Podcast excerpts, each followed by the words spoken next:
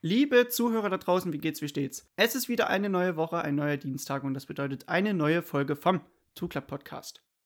Ja, heute mit dem Thema Nachwuchsförderung, denn mit einem Blick auf das jetzige Grand Prix Starterfeld fällt halt auf, dass nur noch ein Deutscher vertreten ist mit Marcel Schröter und ja, ich werde das heute mir mal als Thema nehmen und mir anschauen, woran liegt das, welche Faktoren haben da reingespielt oder spielen jetzt immer noch da rein, dass eben deutscher MotoGP-Nachwuchs fehlt. Und das Intro hat bereits angeklopft. Ab geht die Post.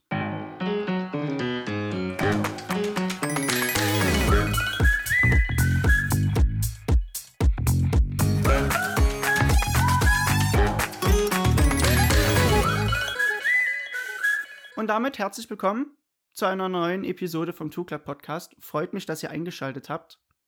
Thema Nachwuchsförderung.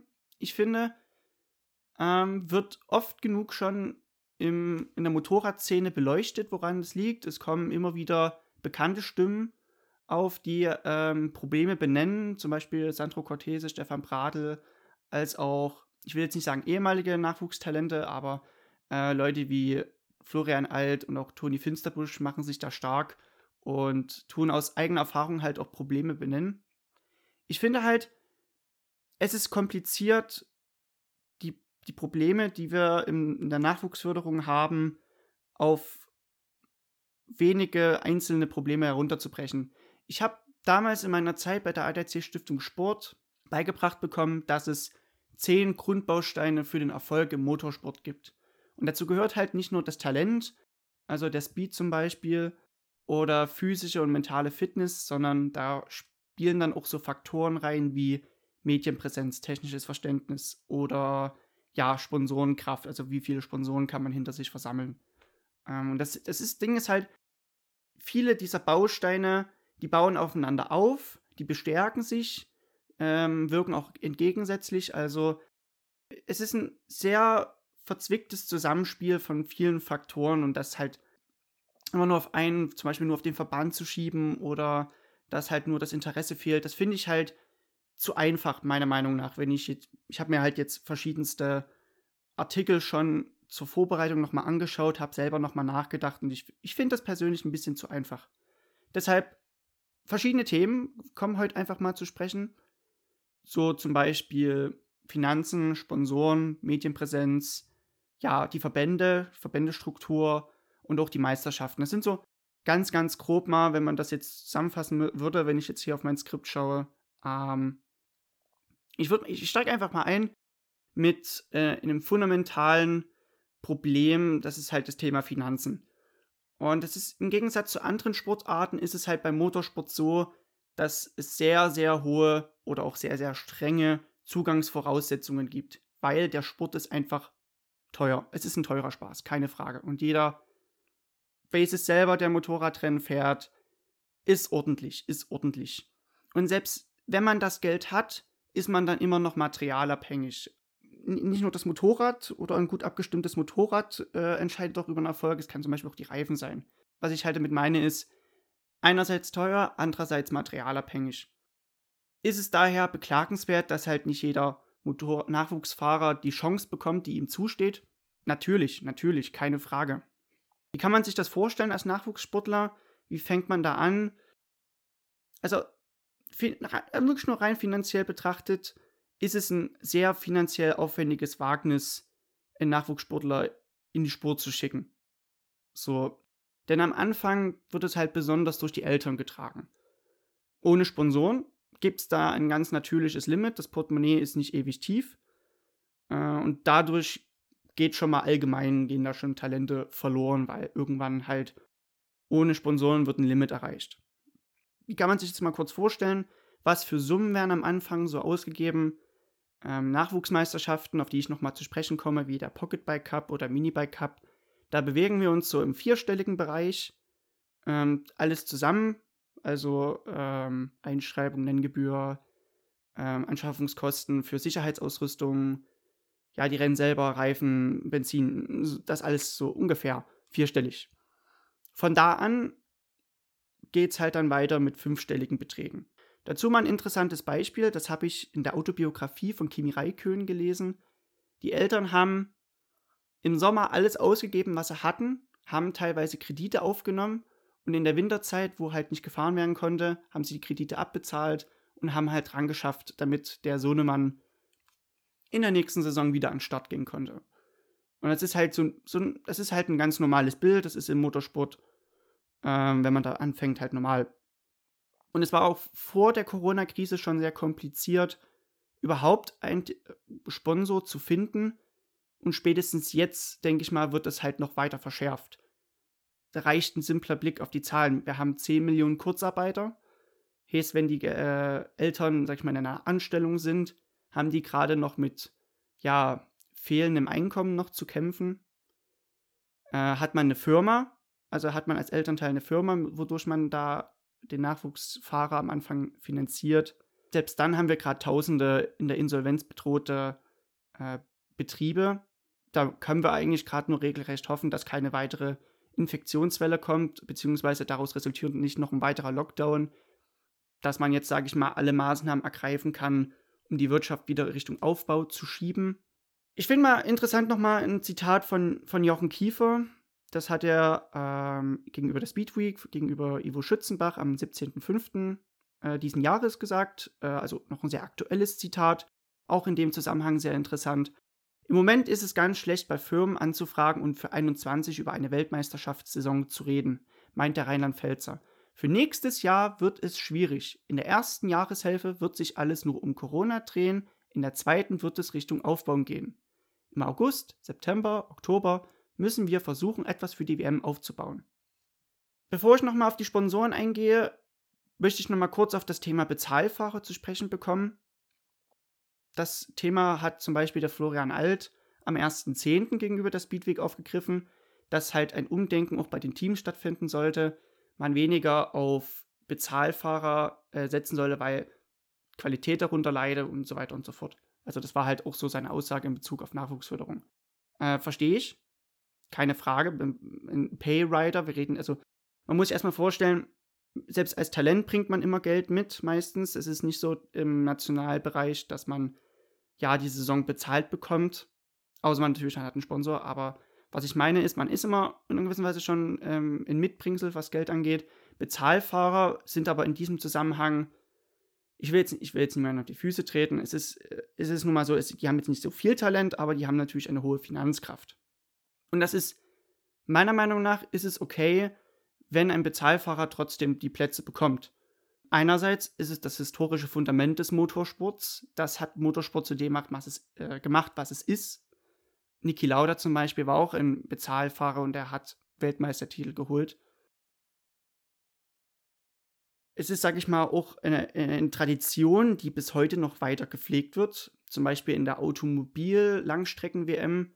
Da gibt es in der GT-Amateurwertung noch die sogenannten Gentleman Driver. Gibt es auch eine schöne Dokumentation auf Netflix darüber. Also, ich will nicht sagen, die machen das zum Spaß. Natürlich ist der Wettkampf auch wichtig, aber die haben halt das Geld und möchten dort gerne mitfahren und bringen sich halt ein. Und wenn die sich einbringen, und damit komme ich jetzt nochmal auf die Wichtigkeit von Bezahlfahrern zu sprechen, die sorgen dafür, dass die Lichter bei den Teams anbleiben, dass die, äh, mit, die, die Mechaniker, Ingenieure, dass die weiter bezahlt werden. Und darüber hinaus ist es ganz üblich, dass auch ein Talentfahrer als Teamkollege von diesem Bezahlfahrer auch profitiert. Weil Motorsport ist letztendlich auch ein Geschäft oder eine Wirtschaft für sich. Und ich finde da, ich verstehe die Aussage von Florian Alt, das Umdenken ist natürlich wichtig, keine Frage. Ich finde aber auch, Bezahlfahrer bekommen nicht die Credits, die sie äh, verdienen.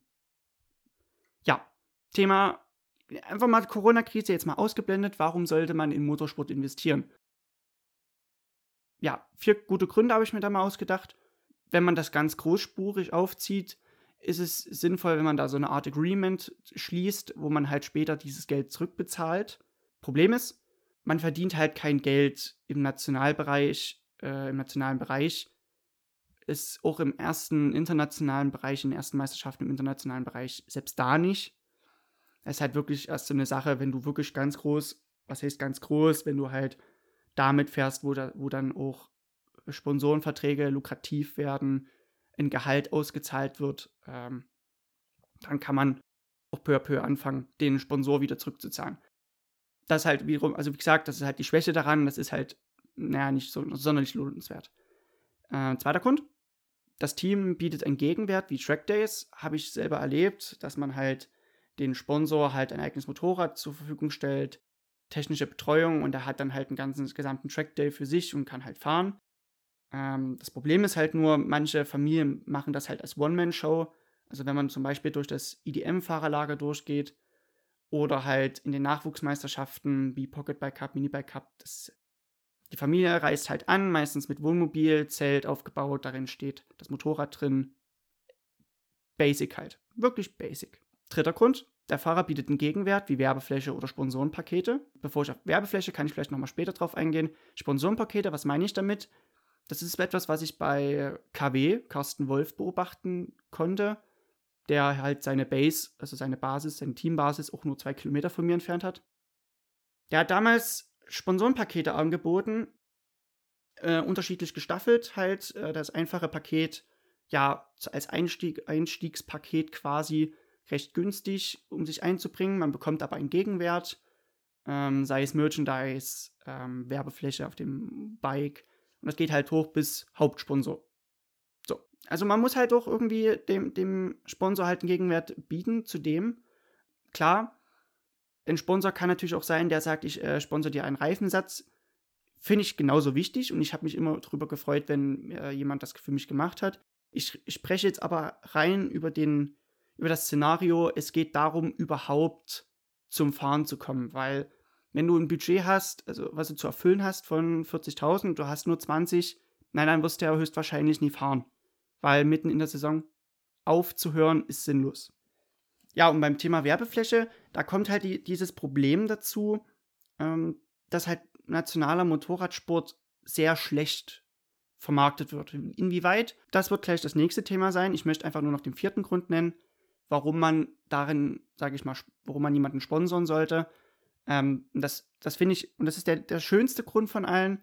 Und solche Leute zu treffen, das ist ganz, ganz toll. Das ist einfach die Passion zum Sport. Super klasse. Das Problem ist halt nur, solche Leute gibt es nicht so oft. Zweites großes Problem, Medienpräsenz. Ähm, damit meine ich, dass es halt auf großen, bekannten Sendern die, die Masse auch gerne schaut, keine Reichweite für diesen, sind wir ehrlich, ganz, ganz tollen Sport gibt. Und das hat Tony Birner mal in einem Artikel über den Red Bull Rookies Cup schon gut auf den Punkt gebracht. Zweiter ist scheiße. Und das, das ist ein Teufelskreis. Bleiben die Erfolge im internationalen Bereich, der eher betrachtet wird, aus, gibt es keine Präsenz dafür und dadurch kann ja auch kein Interesse dafür geweckt werden. Und das ist eine richtige Negativspirale. Und wir sind jetzt schon richtig tief äh, hineingesunken. Und dazu kommt ja dann noch die Tatsache, dass mit äh, einer Bewegung wie Fridays for Future ein ganz, ganz neues Ökologiebewusstsein in der, sag ich mal, Nachwuchsgeneration geweckt wurde. Ob man das jetzt gut findet oder nicht, das ist jedem natürlich selbst überlassen. Das ist kein Politik-Podcast, demnach äh, jeder kann sich seine eigene Meinung drüber bilden. Ich sage einfach nur, da, da ist halt ein Gegenspiel, ein Gegenspieler zum Motorradsport ist, natürlich kann da natürlich auch das eine oder andere Talent verloren gehen. Das Ding ist halt, die, die Ereignisse und Ergebnisse aus der EDM, die, die finden halt nur in einem kleinen Kreise Anklang, die den Hardcore äh, Motorradfahrern, die sowieso in der Szene schon unterwegs sind. Weil, komm, sind wir doch mal ehrlich, es fährt keiner großartig zur EDM, außer nach Schleiz. Ähm, sich aber dann halt als größte Motorradsportmeisterschaft in Europa zu feiern, grenzt ja schon fast an Hochstapelei, weil die BSB hat die Zuschauerzahlen von Schleiz jedes Rennwochenende und dazu Coverage in der Eu bei Eurosport. Und da reden wir halt nicht nur so von, die BSB wird übertragen, wir reden halt von acht Stunden und jede Meisterschaft bekommt sein, seine, seine TV-Zeit. Also wir reden von, von Sidecars, wir reden von Rahmenklassen, Nachwuchsklassen und natürlich dann auch die BSB selber. Ich, ich möchte jetzt aber auch hier kurz mal die, die, die Möglichkeit nutzen, um die IDM auch zu loben, weil die halt mit sehr, sehr begrenzten Mitteln versuchen, viel rauszuholen. Und darüber hinaus mit Eddie Milke haben wir ja wirklich einen äh, Präsenter, der, wo du weißt, der, der lebt Motorradsport, der atmet das. Und ich finde, so eine Paddock-Show, jetzt auch in Corona-Zeit mit Livestreams, das ist ein guter erster Schritt. Aber es müssen natürlich noch mehr dafür getan werden, damit es noch mehr, sage ich mal, die Leute auch interessiert. Und für einen Sponsor, um jetzt mal wieder anzuknüpfen beim Thema Finanzen, für einen Sponsor ist es halt dann sehr fragwürdig, wenn man halt davon nichts sieht. Ähm, und so sind dann natürlich dann auch die, die Fahrer gefragt, dass man halt diesen Motorradsportbaustein Medienpräsenz für sich perfekt ausnutzt. Und da ist halt die Frage, kann man beispielsweise guten Content auf sozialen Netzwerken erstellen mit knackigen Rennberichten, attraktiven Werbeflächen und in der Zuschauerschaft, die es halt dann auch erreicht und auch interessiert, was man da erreicht. Das Ding ist halt, wenn wir mal kurz beim Thema soziale Medien sind, mm, jetzt mit ein bisschen Abstand, ich bin ja selber nicht mehr im Spiel mit drin, fällt mir halt manchmal auf, das Internet, das ist sehr kurzlebig. Also gerade im Marketing versucht man viele Informationen auf wenige Sekunden Werbevideo zu komprimieren. Und da gibt es aber dann halt auch im Gegenzug Fahrer, die gleich acht Bio Autobiografien über die acht Rennwochenende schreiben müssen. Also längere Texte, also ein riesen Batzen Text, wo man auch darüber schreibt, was man in der zweiten Runde im zweiten freien Training gedacht hat. So, was interessiert mich das denn? Mich interessiert, du kämpfst sonst immer um die Spitze mit, warum kamst du diesmal zehn Sekunden hinter der Spitze ins Ziel im Rennen? Und die Aussage, ja, die anderen waren mal besser, das ist so, boah, man kann natürlich langere, längere Texte schreiben, zum Beispiel in Form von Newslettern oder man hat einen, äh, man macht Berichte äh, auf Speedweek, dass man, sage ich mal, über sich berichten lässt. Aber bitte nutzt dafür einen Journalisten, der halt schreiben kann. Sag mal, wir, wir, sind, wir sind Sportler, wir sind sehr gut im Fahren, wir sind nicht gut, aber das muss nicht gleichzeitig bedeuten, dass wir auch gut schreiben können. Und zumal eine Hand wäscht die andere. Der Journalist bei Speedweek kriegt eine Möglichkeit, einen Bericht zu schreiben Ihr bekommt dafür im Gegenzug eine tolle Berichterstattung. Eine professionelle zumindest. Ähm, manche Sportler, da möchte ich auch noch ein paar loben, die machen ähm, ja auch sehr alternativen Content, würde ich jetzt meinen. Die versuchen Videos zu produzieren oder machen Livestreams. Zum Beispiel der Lukas Tulovic ist ein tolles Beispiel. Ich schaue mir die Videos von ihm gerne an, weil es halt so anders ist. Das ist halt so eine Nische. Er ist mit der Einzige, der, ich will jetzt niemanden kritisieren, aber er ist halt der, mit so der Einzige, der ähm, immer schön durchgezogen hat. Der macht das jetzt schon über Jahre hinweg. Und das ist natürlich immer noch gut, weil es gibt immer noch Potenzial, das auszubauen. Du kannst zum Beispiel bei den Livestreams, ja, platzierst du neben dir den Helm, da tust du deinen Helmhersteller, der dich unterstützt, nochmal präsentieren oder du tust eine Sponsorenwand hinter dich aufziehen. Das kannst du ja auch auf der Rennstrecke selber machen, wenn man in der Box steht, die Box ist ausgekleidet mit vielen Sponsoren auf den Wänden, stellt man sich halt vor die Wand und da wird der Sponsor auch nochmal präsentiert. Also ich finde, man, diese, diese Schiene mit langen Texten, wie es war am Rennwochenende, das ist, hat vor fünf Jahren vielleicht gut funktioniert, aber wie bereits erwähnt, Internet ist kurzlebig. Vielleicht mal kurz dazu. Thema Werbung hatte ich auch nochmal angesprochen. Es ist super, um auch motorsportbezogene Produkte zu promoten. Ich finde es halt nur manchmal ein bisschen fragwürdig, wenn ich mir Werbung von Sportlern anschaue, die halt eine Küche oder einen Grill präsentieren, wo du halt weißt, hm, ich denke mal nicht, dass er das wirklich selber nutzt und weiß, von was er da spricht. Das ist so, manchmal kommt es mir da ein bisschen vor, man tut einfach nur den Text, den da Sponsor gegeben hat, copy-pasten und dann veröffentlichen. Da gibt es natürlich auch viele Möglichkeiten, wenn man zum Beispiel von einem äh, Hersteller, der einen Grill hat, äh, oder von einem Produzenten, der einen Grill hat, unterstützt wird, dann macht man halt beim Rennwochenende im Video, wie man den Grill gerade selber nutzt und dann so immer am Rennwochenende mit dabei für ein gutes Steak, mein äh, Sponsor sowieso. Und warum, warum poche ich jetzt gerade so nebenbei auf den sozialen Medien rum? Was ich halt so in meiner Zeit äh, erleben durfte, war, dass, dass für die das eine, eine relevante Größe war. Und die dann auch daran geknüpft haben, dass, dass du da auch eine gute Reichweite hast. Ich saß mal bei einem Sponsor mit drinne, hab dann so nebenbei erwähnt, ja, meine Facebook-Seite, die hat 5500 Likes und dann hat er sich so nach vorne so aufgesetzt, so auf den Tisch. Ach, jetzt wird's interessant. Okay. Ähm, ist natürlich ein Unterschied. Was, was findet man eher interessant als Sponsor? 250 Likes oder halt 5500? Naja. Also ich finde, bei Thema Medienpräsenz, wenn halt wenig darüber berichtet wird, muss man halt auch selber aktiv werden. Motorradbaustein, äh, Medienpräsenz.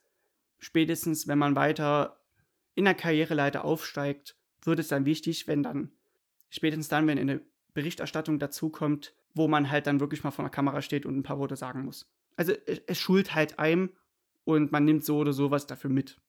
Unabhängig davon, ob man später noch weiterfährt oder nicht. Thema Paddock Talk habe ich ja gerade äh, angesprochen. Ich habe mir den noch immer wieder angeschaut. Und da waren auch mal zu Gast Stefan Bradl und Sandro Cortese. Da kam auch das Thema Nachwuchsförderung auf.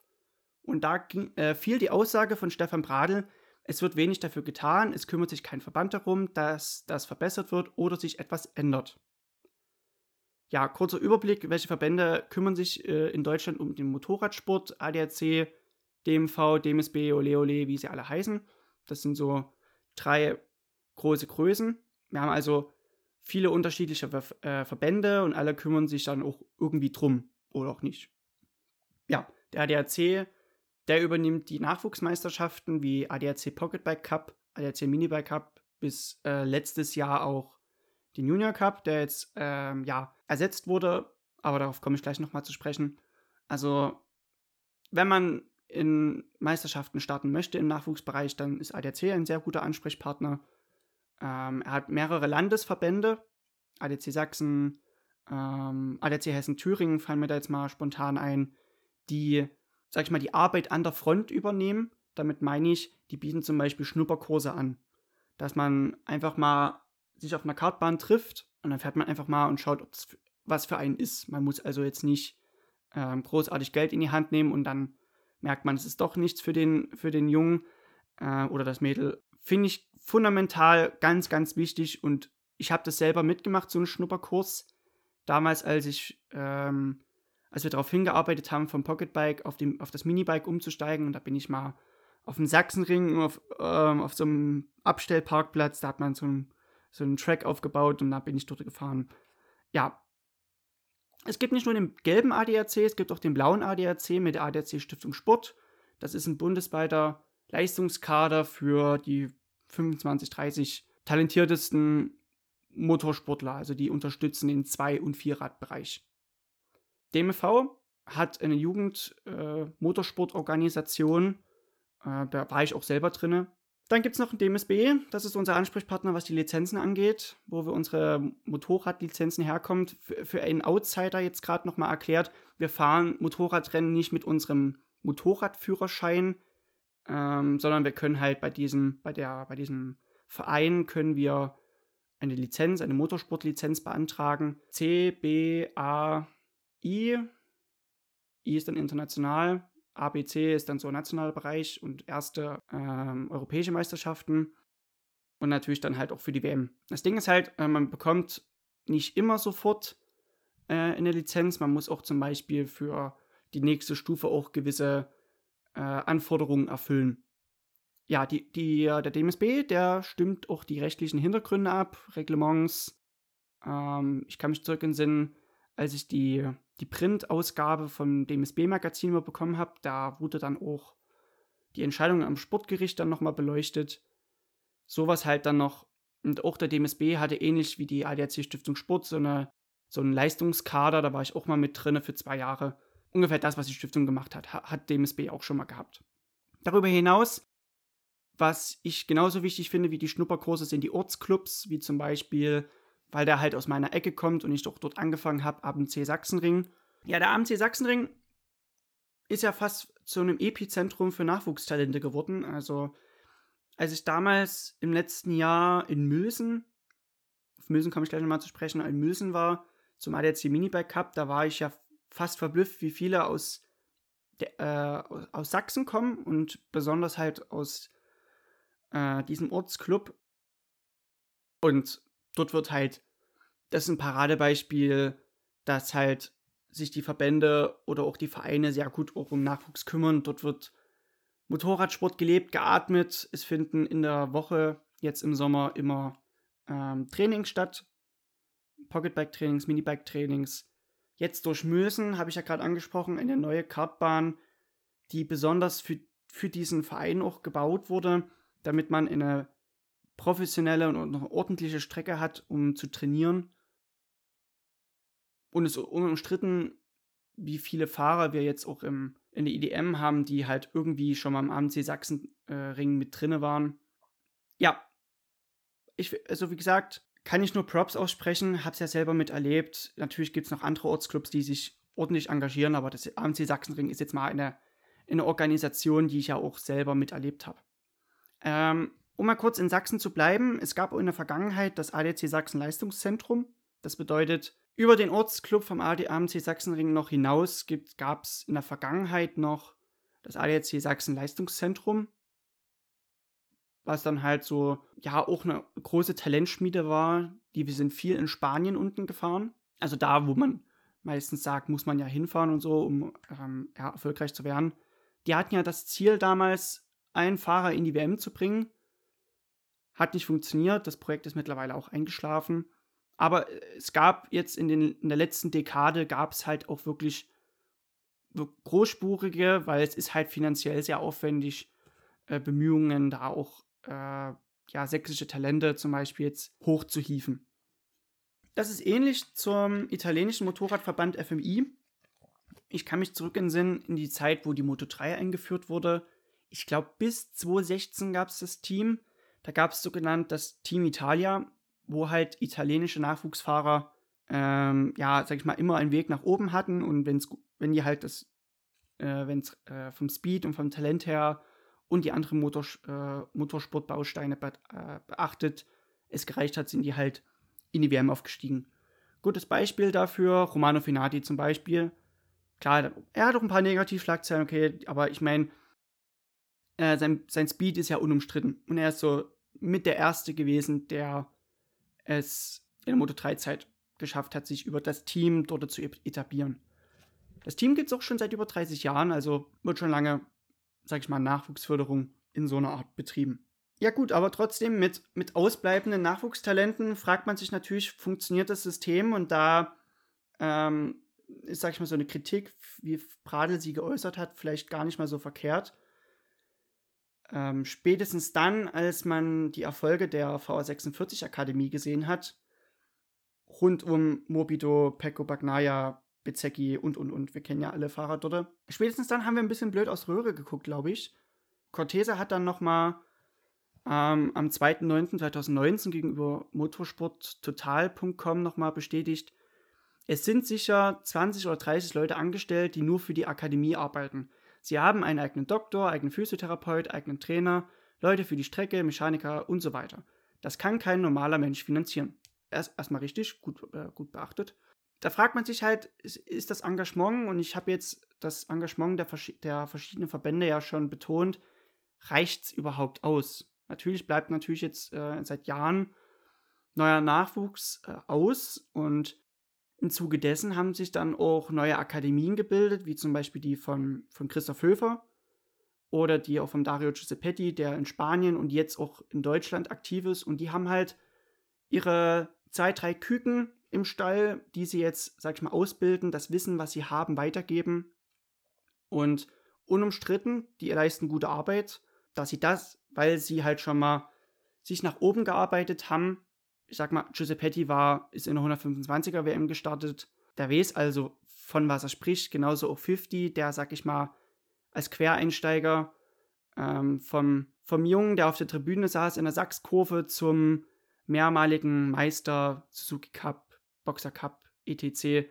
Ich kenne beide deren Arbeit, die machen wirklich einen guten Job. Ähm, natürlich gibt es noch weitere Akademien oder solche privaten unabhängige von Verbänden äh, organisierte äh, Akademien.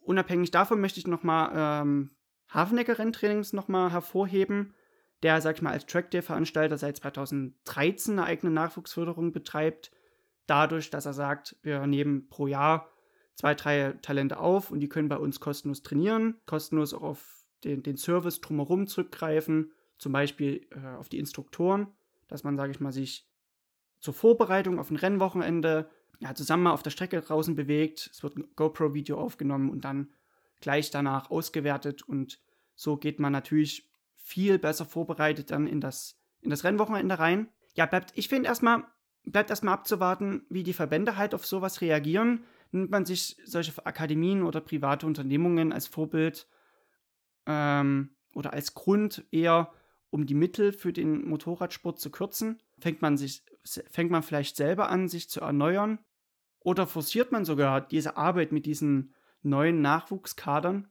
Zum Beispiel könnte man ja darüber nachdenken, diese Akademien, die ja wirklich sich auch um Nachwuchs kümmern, zu verifizieren, als offizielle Anlaufstelle für Nachwuchsförderung auszuschreiben. Vielleicht koordiniert man auch als Verband äh, eine Art Plattform, wo man Know-how austauscht, wo man Kompetenzen äh, einbringen kann, auf die jeder zugreifen kann. Oder man teilt sich halt auch Kosten für Tra äh, Trainingsfacilities, Büros, damit man halt nicht nur es beim Fahren belässt, was natürlich wichtig ist, und vielleicht sogar auch äh, auf die anderen Bausteine zu sprechen kommt, wie macht man eine Data Recording Analyse oder Medientraining oder ähm, wie tue ich Sponsorenmappen äh, herstellen, sowas halt. Das sind ja auch Sachen, die, die kennen. Ich würd's, mich würde es freuen, wenn man da nicht nur jeden seine eigene Suppe kochen lässt, sondern gemeinsam an einen Strang zieht. Vielleicht ergeben sich so mehr Vorteile als Nachteile und man spielt sich halt nicht gegen, äh, gegenseitig aus. Meiner Meinung nach, wenn ich das jetzt so beobachte. Ich sag mal, Fahren habe ich schon angesprochen, das ist natürlich auch notwendig. Man muss viel zum Fahren kommen. Da sind natürlich die Ortclubs, äh, Ortsclubs auch gefragt. Ähm, ich kann mich zurück in Sinn an 2009. Ich war gerade noch auf ähm, ja, Vorbereitungstour für die Europameisterschaft im Pocketbike-Bereich. Wir sind dort auf mehreren ja, kleinen Kartbahnen gefahren. Und bis zum Nachmittag hatte ich auch die Strecke für mich allein. Und dann kamen die Transporter regelrecht aus allen Ecken angefahren. Kinder sind aus dem Transporter rausgesprungen, bereits in Montur. Der Vater holt das Pocketbike raus, ab geht's auf die Strecke. Quasi nach der Schule sofort an die Kartbahn gefahren und los geht's. Fahren, fahren, fahren. Ist am Anfang und darüber hinaus in der Karriere besonders wichtig. Wir haben natürlich klimatische Nachteile, das ist ganz klar. Die bestanden natürlich aber auch schon vor 10 Jahren, vor 20 Jahren, wo es auch regelmäßigen MotoGP-Nachwuchs gab. Ich meine aber nur damit, wir haben halt klimatische Nachteile, dass wir eine Saison von April bis Oktober ungefähr haben. Die Zeit dazwischen müssen wir halt überbrücken mit, ja, müssen wir einfach nur kreativ werden. Karthalle, da kann man jetzt mit, immer noch mit Pocketbike fahren oder mit, mit dem Pitbike. Oder wiederum, man bietet sich halt bei den Trackday-Anbieter äh, Anbieter halt an und fährt halt mit runter nach Spanien zu großen Rennstrecken. Man muss halt nur kreativ werden, kostet aber natürlich auch Geld. Ähm, wenn man jetzt immer nach Spanien runter will, da sind Pocketbike-Trainings für die Nachwuchsfahrer oder Pitbike-Trainings, die ja wirklich jetzt wie Sand am Meer in Deutschland gibt mittlerweile, eine ne gute Alternative. Thema Meisterschaften habe ich ja jetzt schon mal mit dem ADAC angesprochen. Wir haben ja, sag ich mal, von, von Grund auf bis nach oben schon verschiedene Wege jetzt gebaut für Nachwuchsfahrer. Angefangen ganz unten mit dem Pocketbike Cup. Da fahren so die Jahrgänge zwischen 2010 und 2014 mit. Dann kann man weiter aufsteigen in die Minibike-Klasse für die Jahrgänge 2005 bis 2012. Dort fährt man dann mit einer Honda NSF 100, Viertakt, in zwei Leistungsklassen, Einsteiger und Nachwuchs ich kann mich zurück in den Sinn, der erste gewesen zu sein, 2011, ja, 2011 war der erste Jahrgang, der aktiv die NSF 100 eingesetzt hat, damals in der Nachwuchsklasse und ich war auch direkt vom, vom Pocketbike auf die, in die Nachwuchsklasse reingegangen, hatte demnach aber auch Gegner, die sich, die sich gewaschen hatten. Also ich kann mich zurück in den Sinn, Philipp Salac fährt jetzt WM, Lukas Tulovic fährt jetzt Moto 2 EM Jonas Geithner war damals stark. Arno Friedrich, keine Frage, Arno Friedrich damals. Also, ich bin dann halt damals den Weg gegangen und bin bewusst in die schwerere Klasse gegangen, um einfach mehr zu lernen. Und das ist halt auch in Bezug auf Fahren wichtig, gerade in solchen, in der Nachwuchszeit. Man muss halt nicht nur in Deutschland bleiben. Und wenn mal kein Rennwochenende ist, dann fährt man halt zur Kartbahn nebenan und fährt mal wieder seine Runden. Man muss auch mal ins Ausland rauskommen wenn nicht sogar auch mal den, den weiten Weg auf sich nehmen, nach Italien zum Beispiel runterzufahren, von Deutschland aus. Weil so, sonst lernt man es nicht. In den Ländern wie Italien und Spanien wird Motorradfahren nochmal ganz anders gelebt, anders geatmet. Ja, vom Minibike Cup ausgehend öffnen sich ja jetzt verschiedenste Wege. Meistens ging es dann in den letzten Jahren hoch in den ADAC Junior Cup, äh, powered by KTM. Dort ist man dann mit eine RC390 gefahren. Jeder hat das gleiche Material, gleiche Reifen. Also man hat halt diesen Cup-Gedanke weiter fortgeführt, einfach auch um die Kosten niedriger zu halten. Und, sage ich mal, die, diese, dieses System der Chancengleichheit weiter zu garantieren. Äh, in den letzten Jahren ging es dann meistens dann weiter, entweder mh, hm, wir hatten den NEC nur von, oh, nur von Europe Cup.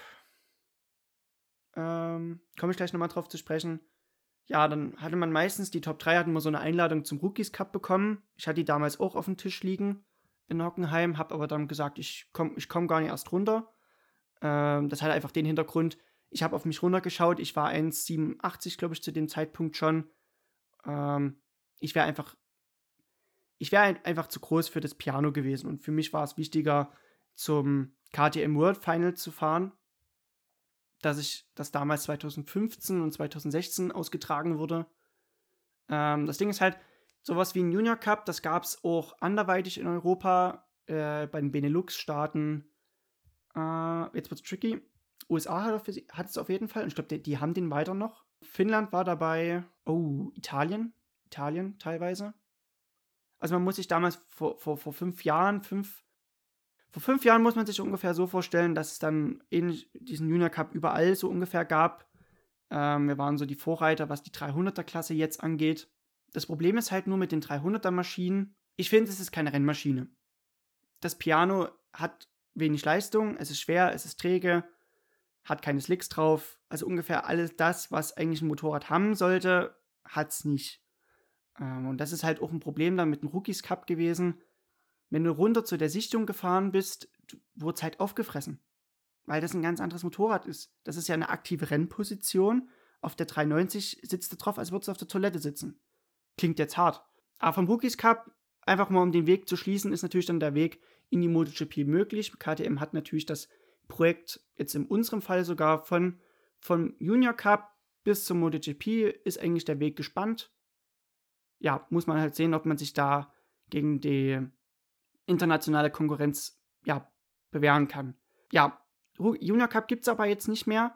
Demnach, was macht man vielleicht nach Minibike Cup? Man kann ähm, ja umsteigen auf die Supersport 300. Wir haben eine, das muss ich wirklich mal loben von der IDM, eine tolle IDM Supersport 300 Klasse mit vielen Startern. Was natürlich ganz, ganz toll für die, für die Weiterentwicklung der Nachwuchstalente ist, weil man sich halt so peu à peu durch das Fahrerfeld durcharbeiten kann, bis man halt vorne angekommen ist. Und da gibt es natürlich jetzt den weiteren Weg in die Weltmeisterschaft, die ja auch über ein volles Starterfeld verfügt. Und darüber hinaus, nächstes Jahr wird auch interessant, da gibt es dann den, die Yamaha Blue Crew, eine Zusammenarbeit von Yamaha Deutschland, Schweiz und Niederlanden. Ja, ungefähr so wie der ADAC Junior Cup, beruht auch auf dem System der Chancengleichheit und ist innerhalb der, des IDM-Paddocks unterwegs. Da stelle ich, äh, bevor ich auf NT äh, Northern Talent Cup nochmal zu sprechen komme, das ist natürlich jetzt der andere Weg, den man vielleicht nach dem Minibike Cup noch einschlagen kann.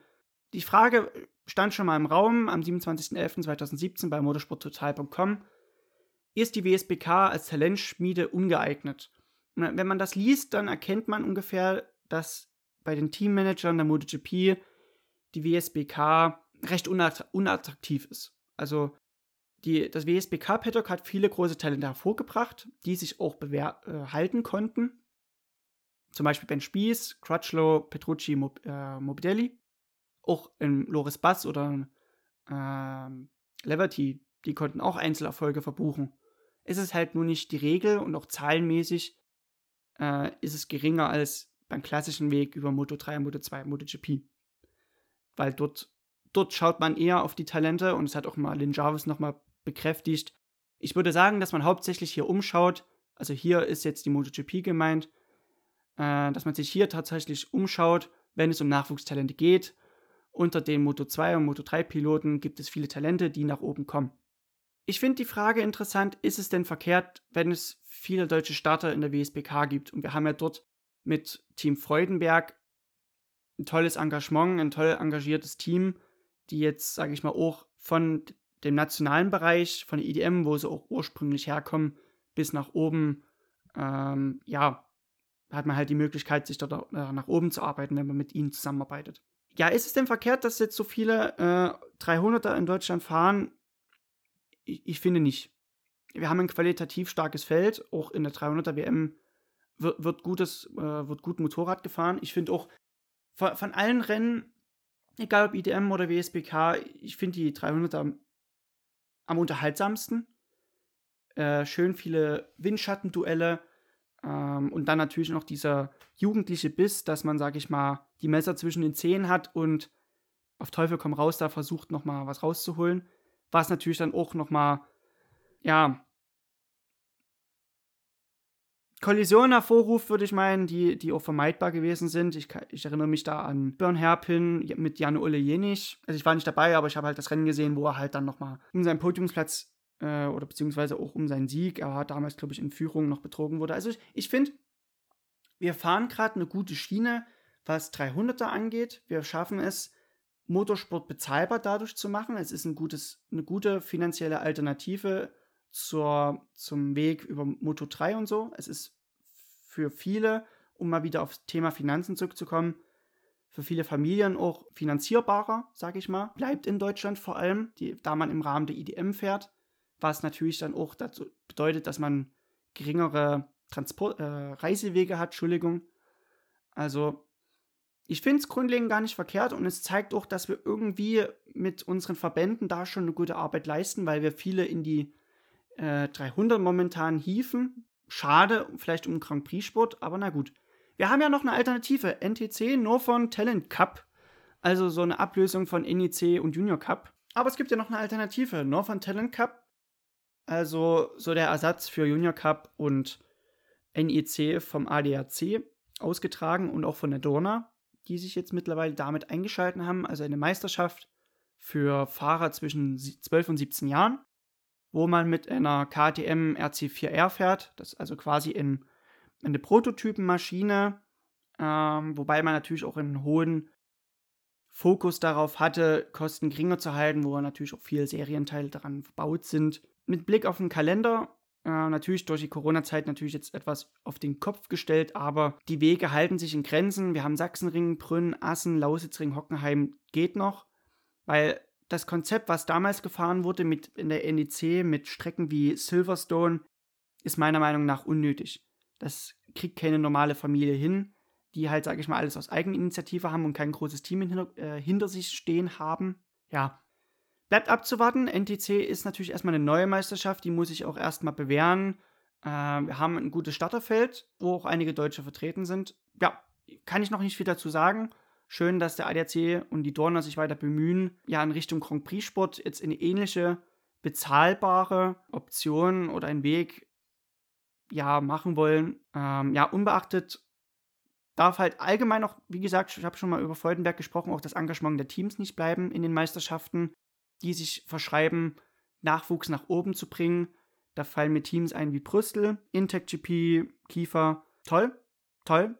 Immer mehr. Wir brauchen äh, ähm, solche Teams, die, die bilden auch das Fundament, weil das, wir hatten in den letzten Jahren noch einige Moto3-Fahrer, zum Beispiel Toni Finsterbusch ähm, oder auch Florian Alt, die sind halt mit tiefer in der Meisterschaft gestartet und brauchen halt irgendwie ein deutsches Team, die halt auch äh, um dieses Problem Bescheid wissen und versuchen dann auch den, den Nachwuchstalenten eine Möglichkeit zu geben, in irgendeiner Weise.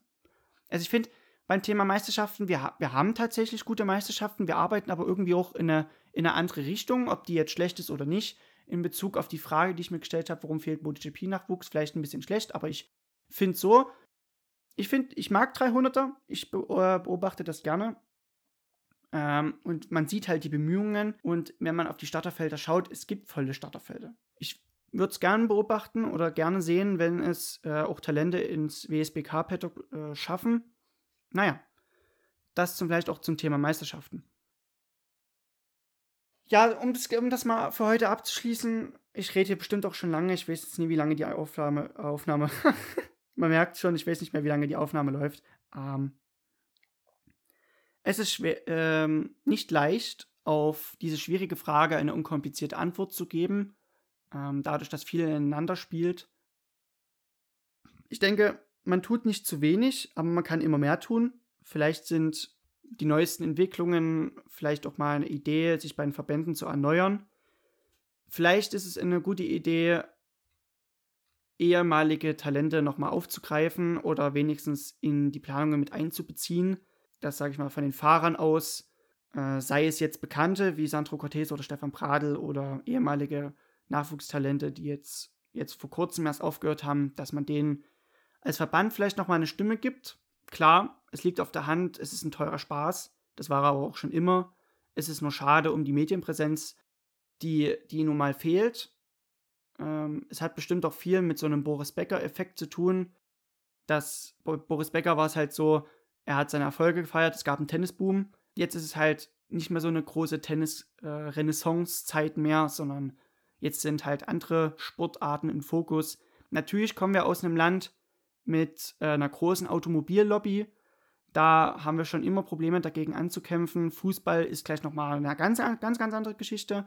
Ja, ich hoffe, es hat euch soweit gefallen und ich war nicht zu sehr, ja, wie würde ich, wie ich jetzt mal ausdrücken? Ich hoffe, ich habe jetzt nicht zu sehr auf der Couch gesessen und nur gesagt, wie man es besser machen kann. Ich glaube, es gibt viel Lobenswertes, tolle Menschen in dem Bereich, die sich um den Nachwuchs engagiert kümmern.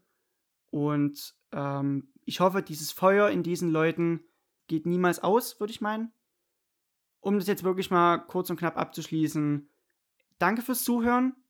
Ich freue mich aufs nächste Mal und bleibt auf jeden Fall gesund in der jetzigen Zeit. Und wir hören voneinander. Ciao, ciao.